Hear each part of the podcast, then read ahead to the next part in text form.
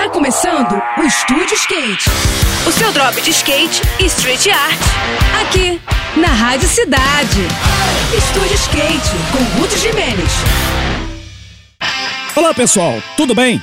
No último final de semana, o Skate Park da Orna, em Porto Alegre, recebeu a segunda etapa do STU National, o circuito brasileiro das modalidades olímpicas do skate. As finais foram disputadas no domingo, debaixo de um sol escaldante e com muito calor na capital gaúcha. E os resultados finais apontaram algumas surpresas no lugar mais alto do pódio. No para-skate, o fera Felipe Nunes apresentou um verdadeiro arsenal de manobras pesadas e terminou como grande campeão da categoria. As transições pegaram fogo nas provas do Park, que consagraram duas surpresas como os campeões da etapa. O Kalani Koenig foi o único competidor a receber uma nota 9 no evento e terminou em primeiro no masculino, enquanto que a Sofia Godoy fez linhas seguras que a fizeram subir no lugar mais alto do pódio no feminino. As competições de street foram muito disputadas e os pequenos detalhes fizeram a diferença. No feminino, a Gabriela Mazeto fez linhas velozes e seguras que garantiram o primeiro lugar, enquanto que a revelação Sebastian Simoneto superou os adversários no masculino e se consagrou como grande campeão. Ele que é filho do Michel Simoneto, um dos grandes nomes da modalidade no país no início do século. A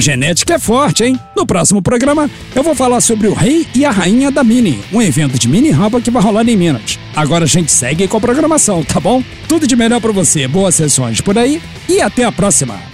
Esse foi mais um. Esse foi mais um Estúdio Skate. O seu drop de skate e street art. Aqui, aqui, na Rádio Cidade.